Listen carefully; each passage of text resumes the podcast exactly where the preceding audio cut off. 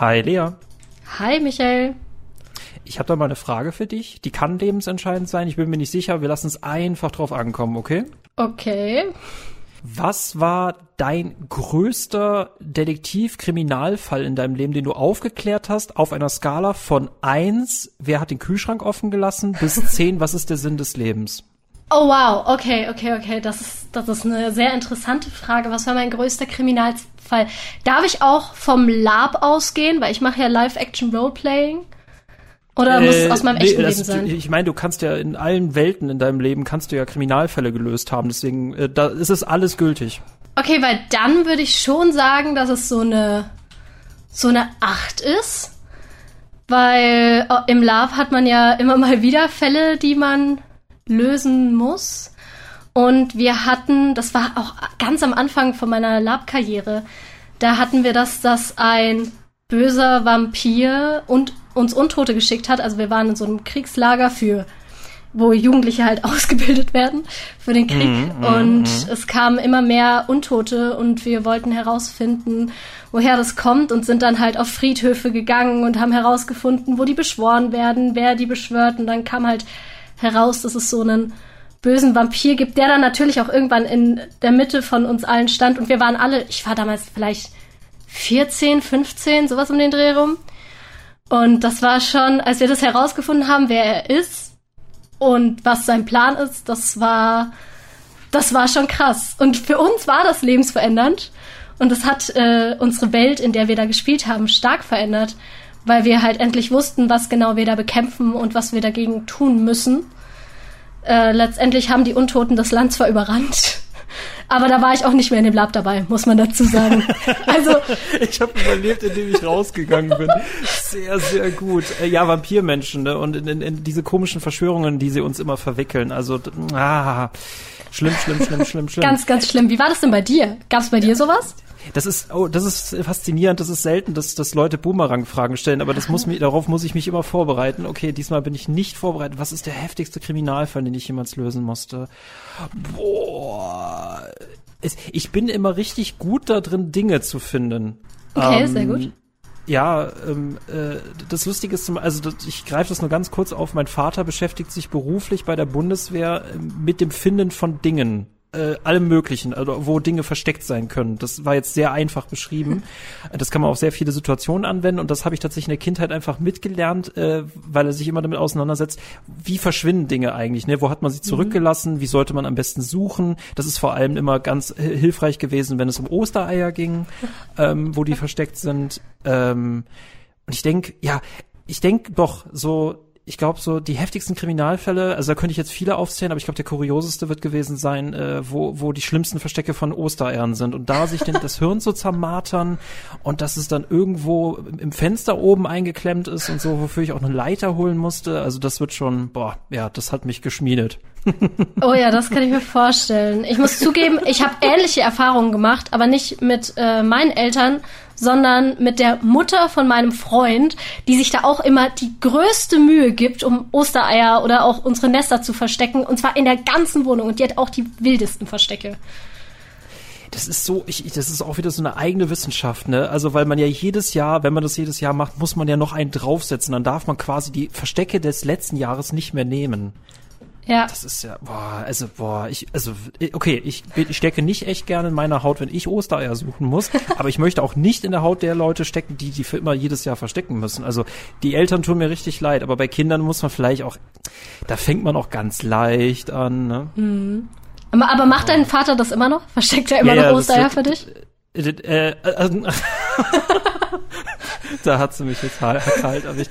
Äh, nee, meine Partnerin macht das tatsächlich. Also das machen wir aus Spaß manchmal. Also es wäre ja irgendwie cool. blöd, man hat Ostereier gefärbt und dann versteckt man sie nicht. Das ist doch irgendwie schade, oder? Ja, auf jeden Fall. Stimmt. Das ist doch, das ist doch genauso wie Halloween ohne Kürbisse. Das geht doch nicht.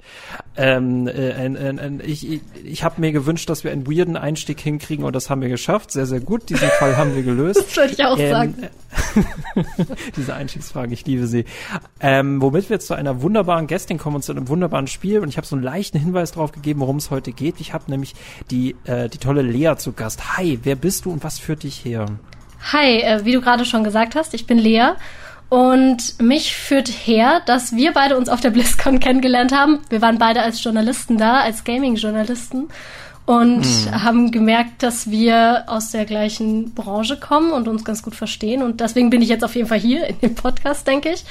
Und ich bin da, um ein bisschen was über Professor Layton zu erzählen, weil das ist nämlich eine Spielereihe, die mich und meine Kindheit ziemlich geprägt hat und die ich sehr, sehr liebe und die jetzt auch wieder einen neuen Teil bekommt und ich bin sehr gehypt. Da waren wir tatsächlich echt perplex, weil wir hatten jetzt mehrfach diesen Termin verschoben und dann landet dieser Aufnahmetermin auf heute und heute ist dann tatsächlich auch dieses neue Spiel angekündigt worden. Also das Universum möchte uns irgendwas mitteilen. Ich glaube, ich weiß nicht, ob wir diesen Fall lösen können, aber äh, wir werden auf jeden Fall heute den Fall lösen, was macht eigentlich Professor Layton so besonders, denn ich bin da tatsächlich äh, ja absoluter Anfänger. Ich weiß, dass es diese Serie gibt. Ich habe hab aber bisher noch keinen Kontakt dazu gehabt. Deswegen, ähm, ich bin gespannt, was ich heute alles erfahren werde. Ja, sehr, sehr gerne. Ich äh, kann dir gerne ganz, ganz viel über Professor Layton erzählen, weil das ist wirklich so eine Spielereihe, mit der ich aufgewachsen bin. Natürlich neben Pokémon und anderen Reihen, aber auch dazu kommen wir noch. Auch Pokémon und Professor Layton haben was gemeinsam. Es gibt. Aha. Oh, okay. Professor Layton ist eigentlich ein riesiges Thema, vor allem in Japan. Ich habe das Gefühl, so in Deutschland ist das nie so angekommen, aber wie gesagt, da kommen wir gerne noch zu. Bevor wir 50 Dinge aufzählen, auf die wir später noch ja. kommen. Großartig. Ähm, da würde mich interessieren, äh, machen wir es chronologisch. Äh, wie, wie bist du zu Professor Layton gekommen? Ich bin zu Professor Layton gekommen, indem ich, also meine allererste eigene Konsole sozusagen war ein Gameboy und dann ein Nintendo DS. Und der Nintendo DS, da war wirklich eines meiner allerersten Spiele Professor Layton, weil ich immer schon Rätsel mochte und gute Geschichten und ich war auch damals schon ein bisschen Anime-Fan. Und meine Mutter, also meine Eltern haben mir das geschenkt, weil meine Mutter hat diesen Rätseldrang, den ich habe, den hat sie an mich weitervererbt, weil sie liebt Rätsel auch. Sie spielt auch regelmäßig Quizduell und das auch am Frühstückstisch mit der ganzen Familie. Das gehört irgendwie bei uns dazu. Und deswegen hat sie mir dieses Spiel gekauft, weil sie meinte, hey, das ist doch perfekt für dich in diesem Anime-Stil und mit eben diesen Rätseln, das ist doch was. Und wir saßen auch wirklich, auch das muss ich dazu sagen, für mich ist Professor Layton auch was Besonderes, weil das auch so ein Familiending war, dass wir wirklich bei manchen Rätseln dann alle gemeinsam vor diesem DS saßen und versucht haben, die zu lösen. Und das ist richtig, also das verbinde ich einfach damit, dieses auch gemeinsam da Rätsel zu lösen und dann auch diesen Erfolg gemeinsam zu haben. Das war richtig, richtig schön. Und ich meine, das Spiel kam 2007 raus damals für den Nintendo DS. Und da war ich, oder beziehungsweise 2008, da war ich halt gerade mal neun, als dieses Spiel rauskam. Und ich hab's, ich hab's wirklich geliebt äh, Lieblingsspiele hängen immer, haben immer irgendeine besondere Geschichte im Hintergrund. Also da, da, da tippe ich jedes Mal drauf. Äh, äh, hast du alle Teile gespielt? Ich habe nicht alle Teile gespielt, muss ich ehrlicherweise zugeben.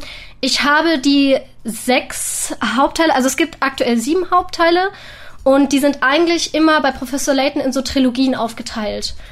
Und ich habe die ersten beiden Trilogien gespielt. Also die erste Trilogie ist ja sozusagen die Hauptgeschichte und die zweite Trilogie, das ist wie bei Star Wars, ist die Vorgeschichte gewesen. Nein, das ist die Prequel-Sequel-Diskussion. Ja. Okay, äh, gibt es da auch in dieser Community um Professor Layton herum diesen Streit, was besser ist? 100 Prozent. Also zumindest, ich hatte das okay. damals, ich weiß nicht, ob das allgemein in der ähm, Community so ist, aber ich weiß, dass, es, dass ich das damals mit Freunden hatte, weil ich hatte auch viele Freunde und Freundinnen, die das gespielt haben und dann haben wir halt auch gemeinsam so, ja, hast du das Rätsel schon gelöst, bist du da schon? Also wie gesagt, dieser gemeinsame Charakter war für mich damals ein sehr, sehr großer Punkt, weil wir das eben auch dann auf dem Pausenhof gemeinsam gelöst haben. Und da gab es schon so ein bisschen die Diskussion, weil die Vorgeschichte natürlich noch mal mehr Tiefe reingebracht hat, so wie das ja bei Star Wars auch ist. Dann andere gesagt haben, ja, aber dadurch geht halt so ein bisschen die, also es ist nicht mehr ganz so interessant, weil es halt nicht mehr diesen Entdeckercharakter gibt, weil man jetzt alles weiß und das macht die Charaktere nicht mehr ganz so interessant, wenn man weiß, wo sie herkommen. Ich glaube, das ist immer so eine Frage. Aber ich mag Hintergründe. Ich mag trotzdem die erste Trilogie lieber, weil das halt die OG-Trilogie ist, wie bei Star Wars halt äh, auch. Okay, okay, nur kurz, damit ich es verstehe. Ähm, Pro äh, beispielsweise Professor Layton und das geheimnisvolle Dorf ist das mhm. eher in der äh, quasi in der Gegenwart, in der Zukunft angesiedelt und beispielsweise Professor Layton und der Ruf des Phantoms, das ist eher in seiner Vergangenheit. Genau, Professor Layton und der Ruf des ah. Phantoms ist rein chronologisch das erste Spiel.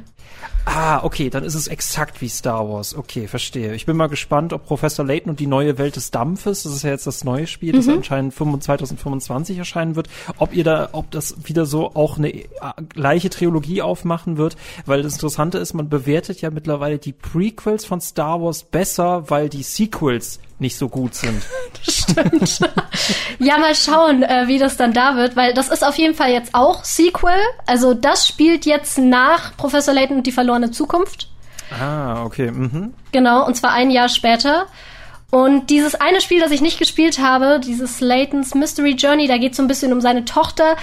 Ich weiß nicht genau, wann das spielt, weil ich mich, wie gesagt, damit nicht beschäftigt habe und das nie gespielt habe. Aber das ist, soweit ich weiß, auch am Anfang nur fürs Handy rausgekommen und dadurch ist es bei mir so untergegangen. Leider. Hm, hm. Okay, okay. Ähm, ich bin im Bilde. Ich verstehe, ich sehe, ich sehe fast alles. Ähm, wie schwierig sind diese Fälle? Also würde Sherlock Holmes Spaß damit haben? Ja, Sherlock Holmes würde Spaß damit haben. Also ich muss zugeben, so ein paar Sachen sind natürlich vorhersehbar. Vor allem, wenn man dann doch schon ein paar von den Teilen gespielt hat dann weiß man, wie die funktionieren, wo, in welche Richtung es meistens geht.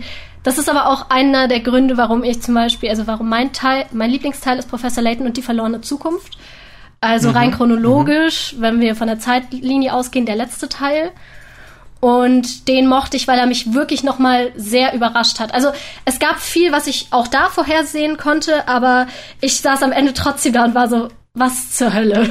so, das habe ich nicht erwartet und das ist cool. Und ich glaube, ähm, Sherlock Holmes würde diese Spiele lieben, weil sie so vielseitig sind. Also sie haben mal leichte Rätsel, die einfach nur Spaß machen, aber es gibt eben auch wirklich Rätsel, wo du dir den Kopf zerbrichst und wo du dann vielleicht auch mal Hilfe von anderen brauchst. Also es gibt ja auch im Spiel so Hinweismünzen, die du einsammeln kannst, die dir dann auch bei den Rätseln helfen. Da musst du dir auch wirklich Notizen machen und sowas. Also es ist nicht einfach nur so seichte Rätsel für jedermann, sondern es ist eigentlich, es gibt jede Schwierigkeitsstufe und das liebe ich sehr.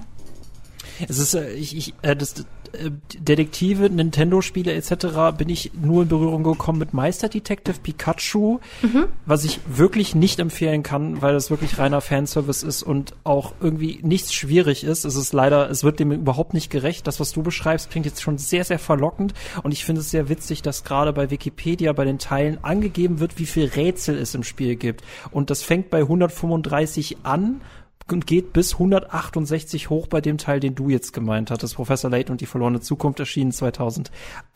Gibst du uns mal ein Beispiel für so eine Kopfnuss? Oder vielleicht sogar deine beliebteste Kopfnuss in dem Spiel? Boah, ein Beispiel für eine Kopfnuss. Da hast du mich jetzt, ähm, also ich meine, leicht, ich könnte dir ganz viele leichte Rätsel sagen. Ich weiß, dass mich ein Rätsel, da ging es um Wölfe und Schafe, und das gab es in verschiedenen Schwierigkeitsgraden, weil bei einigen Professor Layton Spielen war es dann halt auch so, dass du eben wöchentlich neue Rätsel bekommen hast. Also es wurde wöchentlich mhm, geupdatet. Steht hier auch. Mhm. Genau. Und das war eins von diesen wöchentlichen Updates, die es dann in verschiedenen Schwierigkeitsgraden gab. Und ich weiß, dass es da so ein Rätsel mit Wölfen und Schafen gab, wo der höchste Schwierigkeitsgrad, ich glaube, ich saß da über zwei Wochen dran. Und ich habe das immer wieder weggelegt und war so, boah, was ist denn das? Ich habe mich, ich habe mich ein bisschen dumm gefühlt, ehrlicherweise. Und es hat mich schon auch sehr frustriert.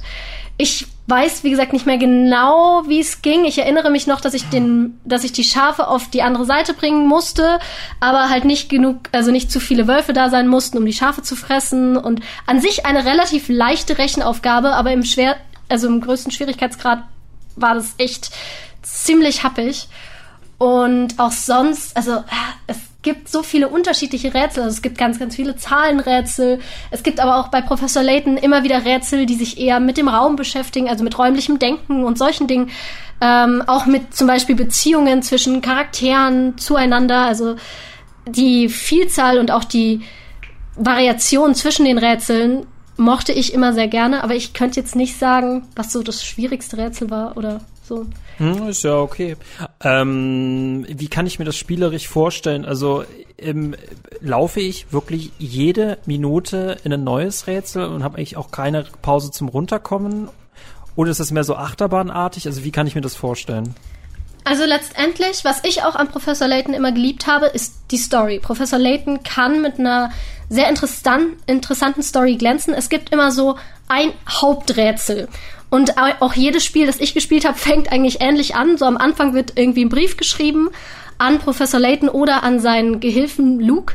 Und dieser Brief stellt eben eine Aufgabe. Hey, wir haben das und das Problem. Kommt vorbei und schaut euch das an. Und dann wird man in diese neue Welt reingeworfen, weil Professor Layton ist in London, wo er herkommt, ein sehr angesehener und bekannter Mann, wo man sich denkt, ja, okay, gut, der kann alles lösen und deswegen schreiben ihm eben Leute Briefe, damit er ihnen hilft. Und dann kommt er aber in neue Welten, die er eben noch nicht kennt. Und in dieser Welt ist es dann erstmal so, du findest dich da erstmal zurecht. Also du schaust dir alles an, du kommst in verschiedene Stages. Also du gehst nicht normal rum, du kannst es jetzt nicht irgendwie mit dem Joystick oder so lenken, sondern du hast meistens so einen kleinen Button, auf den du drückst und dann kannst du in die nächste Stage gehen, beziehungsweise in die nächste Map. Und auf dieser Map sind dann halt Dinge zu sehen und du kannst alles antippen und dir anschauen und dann kriegst du Informationen dazu. Wenn du dir die Häuser anschaust, wird dazu was gesagt und du kannst eben so Hinweismünzen finden und dann stehen da Leute. Und wenn du mit diesen Leuten sprichst, dann erzählen die dir was über diesen Ort oder über die Geschichte. Und mhm. meistens, um dir Informationen zu geben, wollen die aber erstmal, dass du für sie ein Problem löst. Also es war meistens ah, so, zum Beispiel mh, mh. bei so Schafrätseln, das war dann ein Bauer, der die Schafe nicht in seinen Stall kriegt. Und der sagt, hey, ich kann dir helfen bei dem, was du suchst und ich weiß was darüber, aber davor hilfst du mir. Und so wurde es dann immer eigentlich relativ natürlich in die Geschichte integriert. Das mochte ich auch sehr gerne. Und was ich auch liebe, diese ganzen Charaktere, also auch jeder Side-Character hat so einen Charakter. Also das sind alles Charakterfiguren und auch da hilft der Zeichenstil von Professor Layton sehr. Der ist ja auch sehr ikonisch. Man, man erkennt es immer, wenn es Professor Layton ist. Mhm. Und diese ganzen Charaktere haben ganz besondere Gesichter. Es gibt selten ein Gesicht, das du zweimal siehst. Und das macht dieses Spiel halt sehr, sehr vielseitig und cool und eben nicht nur von den Rätseln cool, sondern auch von der Story und der Tiefe, die da dahinter steckt. Ich muss das jetzt leider fragen. Ähm, ich gehe davon aus, dass es keine Verfolgungsjagden mit Schusswechseln gibt, ne? es gibt keine Verfolgungsjagden mit Schusswechseln, aber es gibt Schüsse. Und es gibt auch Tote. Und ähm, es gibt, das passiert aber meistens bei Professor Layton, das gehört nämlich auch dazu, es gibt Videosequenzen dazwischen. Und in denen passiert sowas dann. Und diese Videosequenzen sehen halt wirklich aus wie ein Anime. Die sind auch sehr gut animiert und ähm, auch die Vertonung ist sehr, sehr cool. Das ist auch für Professor Layton seit Jahren immer derselbe Sprecher, der das gemacht hat. Und diese Stimme ist auch sehr ikonisch, vor allem die japanische. Das ist ja, das finde ich ja total faszinierend, dass es so auch ne, zwischen Spiel und gleich in Anime, dass es so diese Mischform hat. Ich musste jetzt an Quantum Break denken oder jetzt gerade an Alan Wake 2, die das ja ähnlich machen mit dem Film-Spielwechsel, aber ansonsten hat man das ja eher selten. Ähm, wenn du jetzt schon Tote ansprichst, okay, ich würde jetzt vom Zeichenstil hätte ich davon ausgegangen, dass es an sich eher harmlos ist, aber mhm. wenn es schon Tote gibt, okay, dann, dann muss ich so den Ernsthaftigkeitsfaktor einen Ticken höher drehen. Okay, also es ist auch harmlos. Es ist natürlich, dieses Spiel ist theoretisch für jeden gedacht. Ich würde trotzdem sagen, dass es nichts für ganz kleine Kinder ist. Also einerseits wegen dem Schwierigkeitsgrad der Rätsel, die manchmal dann ohne Hilfe nicht zu lösen sind. Und ähm, weil das dann halt auch irgendwann einfach deprimiert bei Kindern und andererseits aber schon auch wegen der Geschichte. Vor allem, weil ich glaube, dass manche Dinge, die verstehst du als Kind auch noch gar nicht so.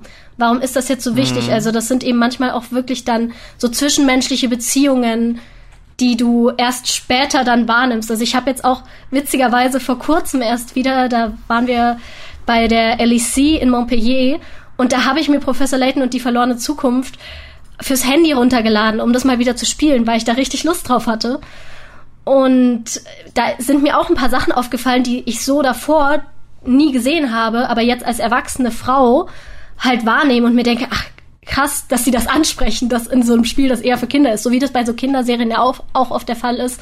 Wenn du sie nochmal anschaust, merkst du, ah okay, da saßen Erwachsene dahinter und die haben diesen Witz aus gutem Grund so gemacht Ich sag's dir, in unseren Kinderserien waren wir an sich junge Erwachsene. Also die haben uns ja noch was zugetraut. Ne? Die kannst du so als Erwachsener nochmal sehen und dann noch besser verstehen. Also das kannst du von heutigen Kinderserien überhaupt nicht mehr sagen. Äh, aber du bist jetzt auch oft, äh, während du das auf Mobile gespielt hast, bist du nicht mehr auf dein äh, berühmt-berüchtigtes Schafs-Wolfsrätsel gestoßen, ne? Nee, leider nicht. Also ich glaube wirklich, das war bei diesen wöchentlichen Sachen. Ich muss auch zugeben, also auch als ich dann Mobile gespielt habe, an einige Rätsel habe ich mich dann doch wieder erinnert, weil ich meine, ich habe das wirklich seit locker sieben, acht Jahren nicht mehr gespielt gehabt aber trotzdem war es dann so, ah doch, doch, doch, ich glaube, das war der Lösungsansatz. Also so ein bisschen im Hinterkopf hat man es ja dann doch. Gerade so Story, ähm, kannst du da nur noch, äh, bevor ich jetzt andauernd solche Fragen stelle, aber äh, kannst du dich an einen besonderen Moment erinnern, wo du sagen würdest, vor allem deswegen ich, liebe ich die Geschichte von Professor Layton?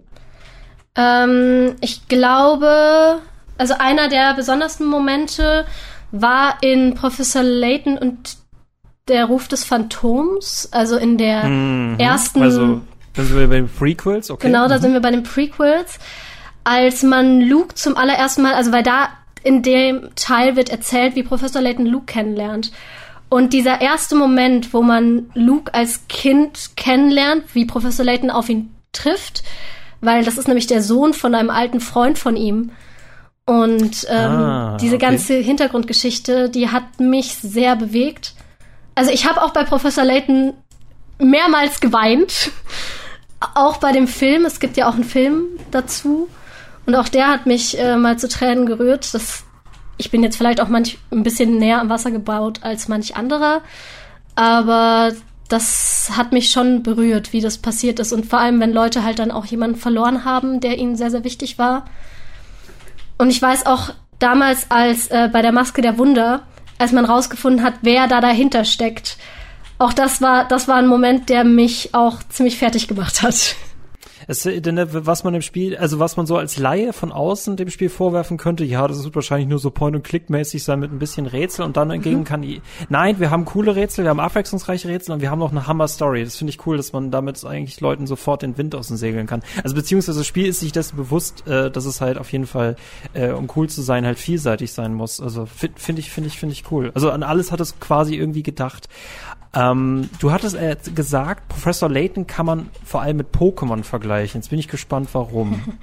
ähm, ich hatte gesagt, dass es was miteinander zu tun hat. Und zwar, okay, da gehen okay, wir okay. Ähm, zu dem Film, wo ich auch gerade schon gesagt habe, der hat mich sehr berührt.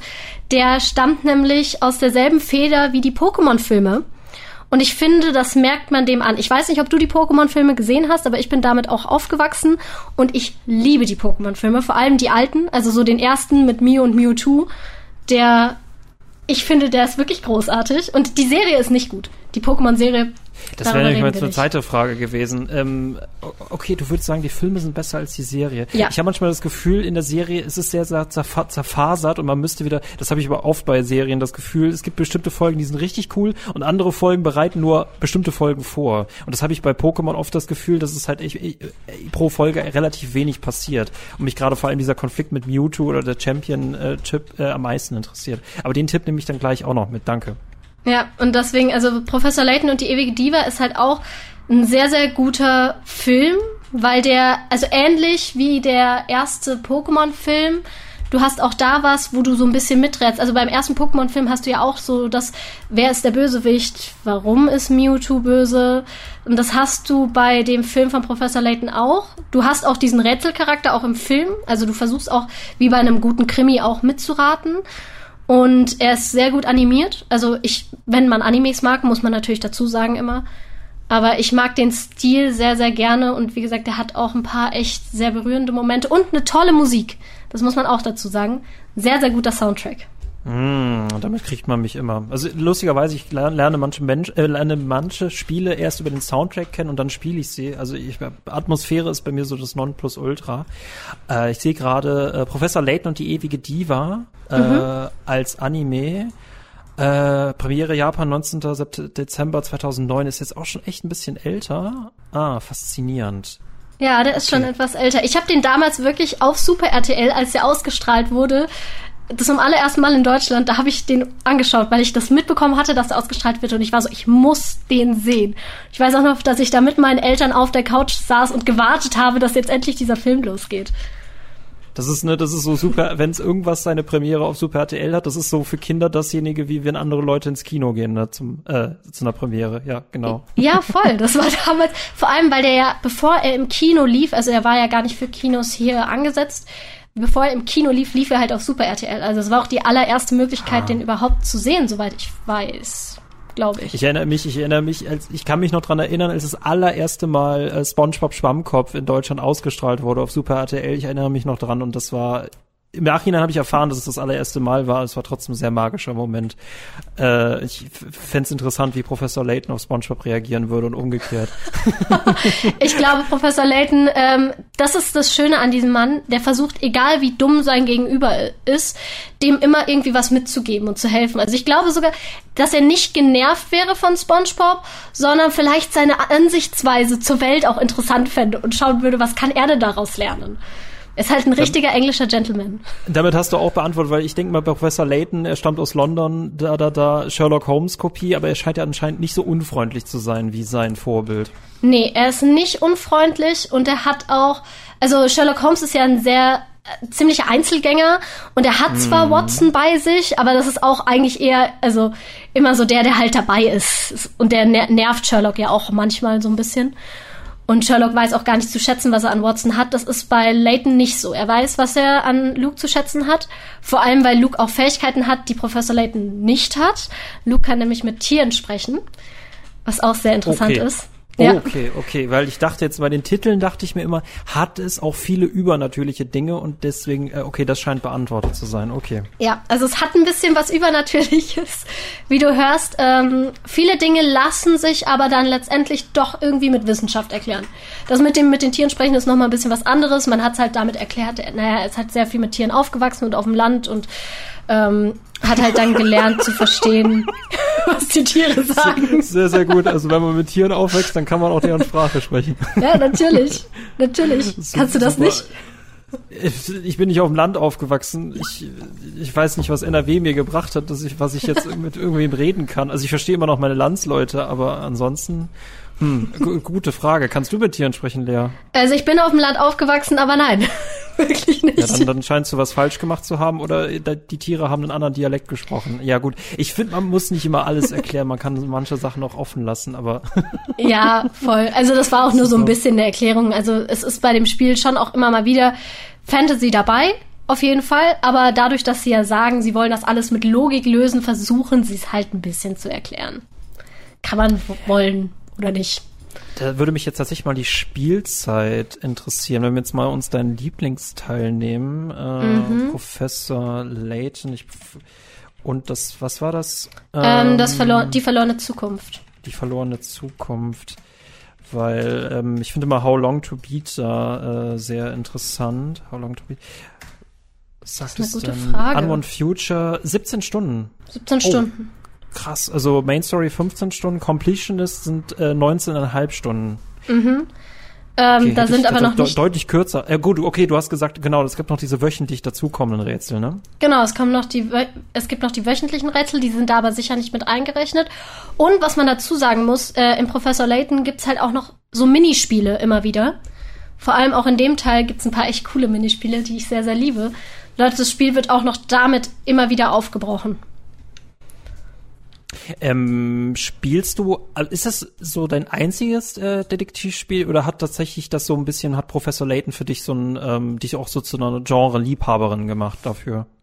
Interessanterweise ist es mein einziges Detektivspiel, weil ich aber auch sonst, das muss man dazu sagen, ich spiele sonst sehr, sehr viele Multiplayer. Also ich habe mich vor allem in den letzten Jahren immer weiter von Singleplayern abgewandt, außer wenn ich es beruflich gebraucht habe. Weil ich halt, wenn ich abends die Möglichkeit habe, mit meinen Freunden zu spielen oder alleine zu spielen, dann meistens eher mit Freunden spiele. Ja, ja, ja, ja, kann, äh, äh, gehe ich mit. Also es ist bei mir tatsächlich mega unterschiedlich. Manchmal habe ich nur Multiplayer-Phasen, dann habe ich wieder nur Singleplayer-Phasen. Ähm, das hängt tatsächlich komplett vom Jahr ab. Also vor allem in der Pandemie habe ich unglaublich viele Multiplayer gebraucht.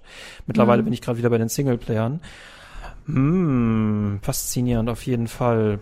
Ähm, Dann die direkte Frage, weil ich kann das mit meinen Augen, die jetzt vielleicht dir so 30 bis 40 Minuten gelauscht haben, aber wie muss man jetzt zu Professor Layton und die neue Welt des Dampfes stehen? Also, Professor Layton und die neue Welt des Dampfes sieht schon mal wieder gut aus. Also, allein vom Look erkennst du schon wieder, es ist Professor Layton. Was ich cool finde, ist, dass es mal nicht in Großbritannien spielt, weil bisher war Professor Layton immer sehr auf Großbritannien und auf, auf diese britische Kultur aus. Und jetzt geht's ja für Professor Layton nach Amerika, nachdem sein Gefährte Luke vor einem Jahr nach Amerika gesegelt ist und jetzt eben sagt, oder äh, mit dem Schiff gefahren ist und jetzt sagt, hey, Professor, ich brauche Sie, es gibt da wieder einen Fall, wo sie mir helfen müssen. Auch da wieder dieses typische Format, das bei Professor Layton immer wiederkehrt. Am Anfang kommt ein Brief und dann geht Professor Layton in einen, an einen neuen Ort, nur dieses Mal halt wirklich mal auf einen neuen Kontinent. Und auf diesem neuen Kontinent ist auch alles anders, weil es eben Dampfmaschinen gibt, die es so bisher noch nicht gab. Also man muss dazu sagen, ähm, in die verlorene Zukunft geht es ja so ein bisschen um Zeitreisen und so, was der Name schon andeutet. Da gibt's auch noch mal andere Techniken und ähm, Industrie, die anders funktioniert als die Industrie sonst bei Professor Layton. Aber in der neuen Welt des Dampfes ist es zeitlich, glaube ich, angelehnt an so Anfang des 20. Jahrhunderts. Mhm. Das finde ich auch sehr interessant, weil ich liebe Steampunk. Ich bin großer Steampunk-Fan und ich fand jetzt auch schon bei den ersten Bildern, das schreit Steampunk. Ich meine, der Name schreit auch Steampunk. Ich glaube, das ist ein sehr, sehr cooles Setting, in dem du da diesen englischen Gentleman reinsetzt. Wo ich mich wieder fragen würde, wie würde sich Professor Layton in Bioshock fühlen? Oh Gott. Oh Gott. oh Gott, da gibt's so viel zu lösen, aber da bräuchte man mal jemanden dafür. Ähm, hast du Wünsche beziehungsweise Sorgen äh, bezüglich des neuen Teils oder fangen wir erstmal mit den Wünschen an? Also ähm, ein Wunsch wäre natürlich, dass die Story gut weitergeführt wird, weil ich fand an sich das Ende von die verlorene Zukunft, das war ein gutes Ende, das man nicht hätte weiterführen müssen. Natürlich, also ich habe auch schon damals gesagt, natürlich würde ich mich über einen neuen Teil freuen, aber es ist auch immer so ein bisschen die Angst bei einem neuen Teil, kann man diese Geschichte gut und sinnvoll weiterführen? Äh, also die gute Story ist mir sehr, sehr wichtig und auch, dass die Rätsel weiterhin schwierig genug bleiben. Weil ich habe immer so ein bisschen Angst, das war auch einer der Gründe, warum ich mich von diesem Handyspiel ferngehalten habe, ähm, weil ich da sehr viele Vorurteile hatte und mir dachte, boah, das wird sicher, das wird mir zu einfach. Und ich möchte ja gefordert werden. Und mhm. deswegen, da habe ich ein bisschen, das würde ich mir wünschen.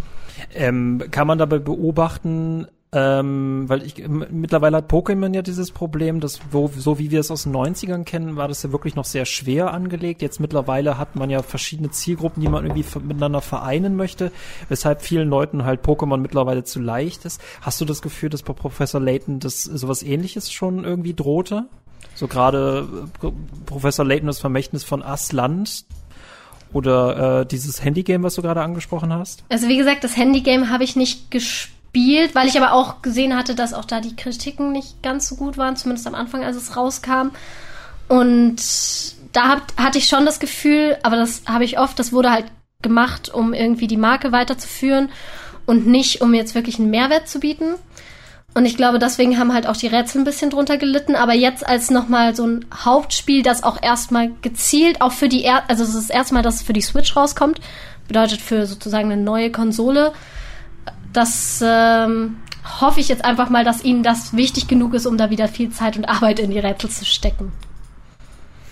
Mhm, faszinierend. Äh, kannst du bis 2025 noch warten? Nämlich, das ist gerade der aktuelle äh, Wissensstand, dass das wahrscheinlich erst dann erscheinen wird. Ich habe ja wenig andere Möglichkeiten. Also klar hätte ich es gerne jetzt direkt hier zum Spielen.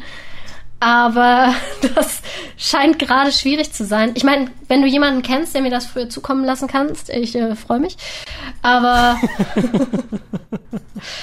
nee, wie gesagt, das, ich. Das war das, was, das war eine sehr plausible Antwort auf die Frage. Ja, kannst du es denn so lange warten? Ja, was soll ich denn machen? ja, was soll ich denn machen? Es gibt da Leute, ja, es dürfte gern morgen erscheinen oder äh, ja, okay, ein Jahr geht, aber zwei Jahre, das tut schon echt weh.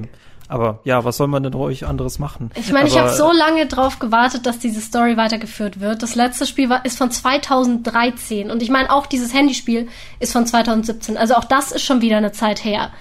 Deswegen klar wäre es cool, wenn es jetzt direkt rauskommt weil wir lang genug gewartet haben, aber da macht's lieber gescheit. Ich habe jetzt schon so viele Spiele mitbekommen, die man zu früh rausgebracht hat und dann hat's die Erwartungen nicht erfüllt.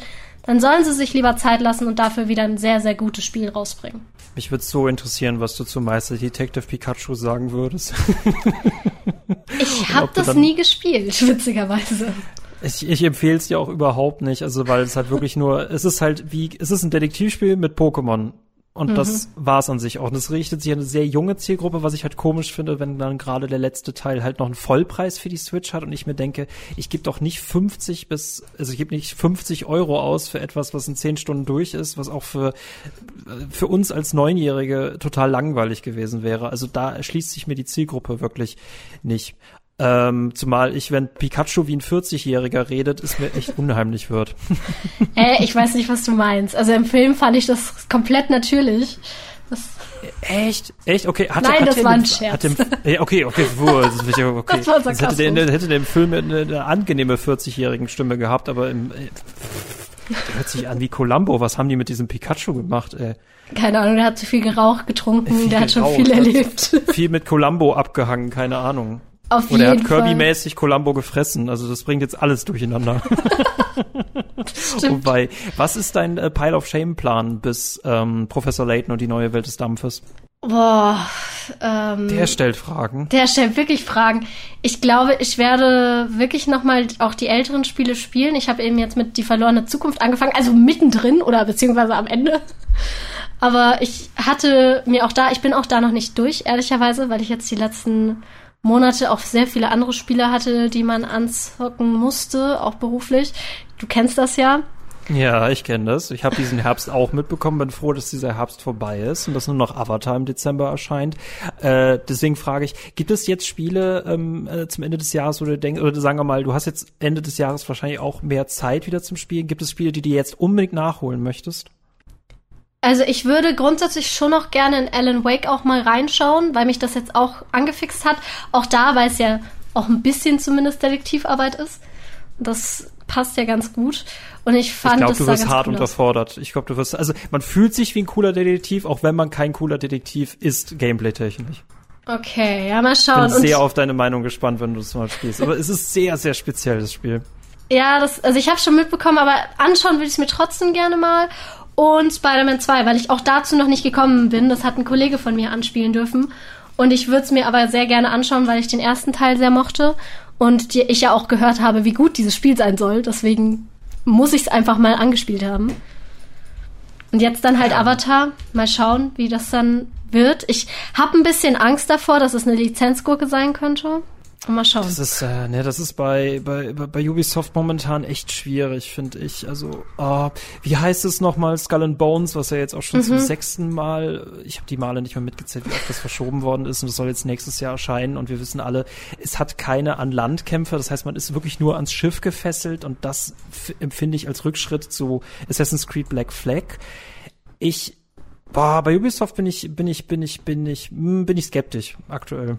Ja, voll. Also ich meine, sie haben jetzt mit Assassin's Creed Mirage ein solides Assassin's Creed rausgebracht. Mhm. Zumindest haben sie nicht enttäuscht, aber jetzt auch nichts neu erfunden oder so, fand ich. Also von meiner Seite mhm. aus. Mhm. Aber das hat halt auch schon auch viel funktioniert, weil man halt Assassin's Creed mag und weil man halt weiß, was die Fans wollen. Und das ist halt bei Avatar nicht so. Bei Avatar hat man halt diesen großen Namen, wo aber auch ja der zweite Film nicht mehr ganz so gut funktioniert hat für alle Leute wie der erste. Und deswegen, ja, mal schauen. Ich, ich habe Lust drauf, andererseits habe ich ein bisschen Angst davor. Und sonst in diesem Jahr, keine Ahnung. Ich glaube, ich werde jetzt wieder ganz, ganz viel TFT spielen, also äh, League of Legends TFT, weil da Teamfight Tactics ist wieder eine neue, sind wieder neue Charaktere draußen. Und das Thema ist ähm, Bands also beziehungsweise Musik. Und dadurch, dass ich selber Musik mache, mag ich das ganz gerne. Ich mag das Thema, ich mag die Sets, die es gibt. Und TFT ist so ein gutes Spiel, das man so nebenbei spielen kann, während man auch noch redet. Auch während man streamt, auch wenn ich dann da ganz, ganz schlecht werde, während ich streame. Und sonst, keine Ahnung, hast du denn was, was du mir empfehlen würdest für dieses Jahr noch, was ich mir unbedingt anschauen muss? Was dieses Jahr erschein, erschienen sein muss oder unabhängig davon? Auch gerne unabhängig davon. Das ist äh, die Frage, es ist eine der wenigen Fragen, auf die ich immer vorbereitet bin, weil es seit Jahren das gleiche Spiel ist. Ähm, wenn ich dir ein Spiel empfehlen darf, was ich auch gerne verschenke, ist es Farlon Sales, falls okay. dir das was sagt. Nee, das sagt mir gar nichts. Wie schreibt man das? das ähm, ich schreib's dir in den Chat. Mhm. Ist auch, gibt's auch für die Switch. Farlon ähm, Sales.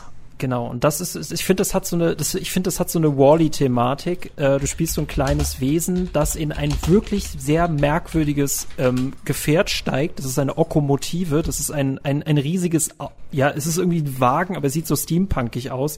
Und um den anzutreiben, musst du Müll einsammeln und den darin verbrennen. Das Spiel handelt nur davon, dass du mit diesem Ding von links, also es ist ein Sidescroller, dass du mit dem Fahrzeug von links nach rechts durch die Welt durchfährst. Das dauert fünf Stunden. Und was du auf dieser Reise erlebst und wie du da so eine Beziehung zu diesem Gefährt aufbaust und wie es dich beschützt vor allem, was draußen ist, ist es unglaublich gut. Okay, okay, das hört sich auf jeden Fall interessant an. Ähm, es sieht auch ganz cool aus. Ich schaue mir gerade die Bilder an. Ich mag irgendwie den Stil. Auch da wieder Stil Steampunk. Ist super. Ja, ja das, der Stil macht so viel aus. Also das ist mittlerweile, ne, also komm mir nicht immer unbedingt mit Grafik, sondern zeig mir einen Stil, gerade im Indie-Bereich, der so, wo ich denke, okay, da muss ich jetzt fünf Minuten draufbleiben, um das zu verstehen. Voll, genau das ist das. Also ich meine, Grafik, klar gibt's jetzt super viele Spiele mit einer geilen Grafik und aber irgendwann, da ist halt auch Ende. Und dann habe ich lieber eins, wo es einen super coolen Animationsstil gibt, wo man sich denkt, boah, da war jemand kreativ und hat sich Gedanken gemacht, warum macht man die Charaktere so. Das mag ich zum Beispiel auch bei Don't Starve. Ich liebe diesen Look ja, von dem Spiel. Ja, Tim Burton-esque finde ich großartig, ja. Also deswegen, es, es sieht cool aus. Ich werde es mir auf jeden Fall mal anschauen. Danke für den Tipp.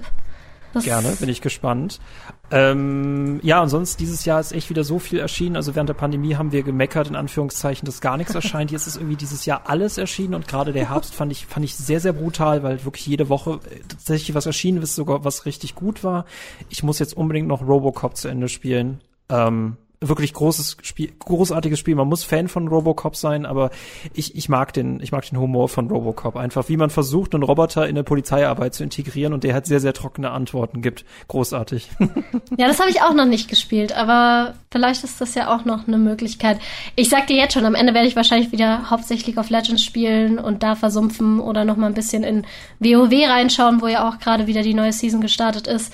Das wird wahrscheinlich auch ein Spiel sein, wo ich wieder mehr Zeit reinstecken werde, jetzt wo ich Zeit dafür ah, habe. Pile of Shame abarbeiten ist echt ultra schwierig, weil vor allem auch immer eine neue Schicht draufgelegt wird, ne? Es ist ganz schlimm. Ist, es ist wirklich, es ist so viel. Auch die neue Season Diablo habe ich auch noch nicht gespielt mit den Vampiren, obwohl die jetzt so lange schon draußen ist und ich sie eigentlich hätte spielen müssen, aber ich habe es auch noch nicht geschafft.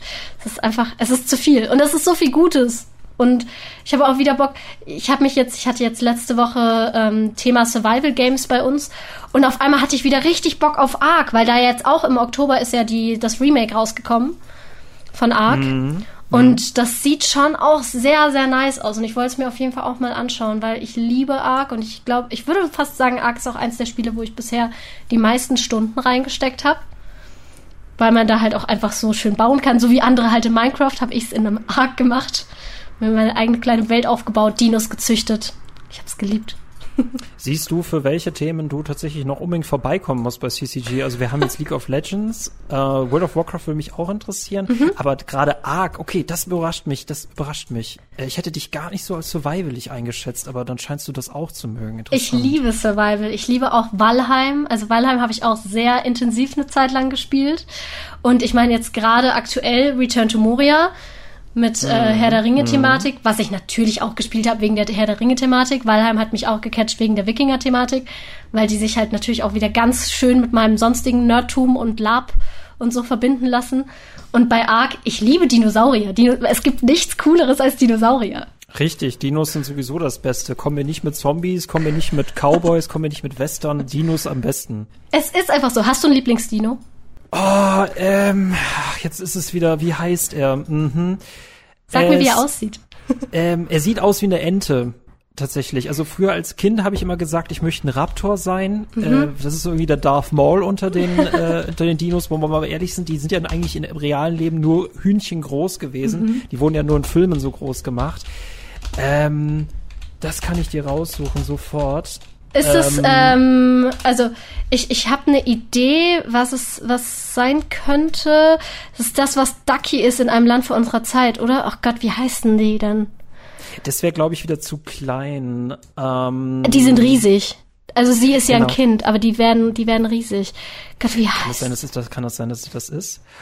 Ein Saurolophus. Saurolophus? Weil die haben so einen Ein, ein Schnabel. Corythosaurus. Ein Corythosaurus. Die, haben, nice. das, das, die, die, die sehen so ein bisschen entenartig aus, aber die haben auch so, so, so, so ein leicht äh, Gehör, also die, die haben so eine Beule auf dem Kopf, als ob die einen Helm tragen würden.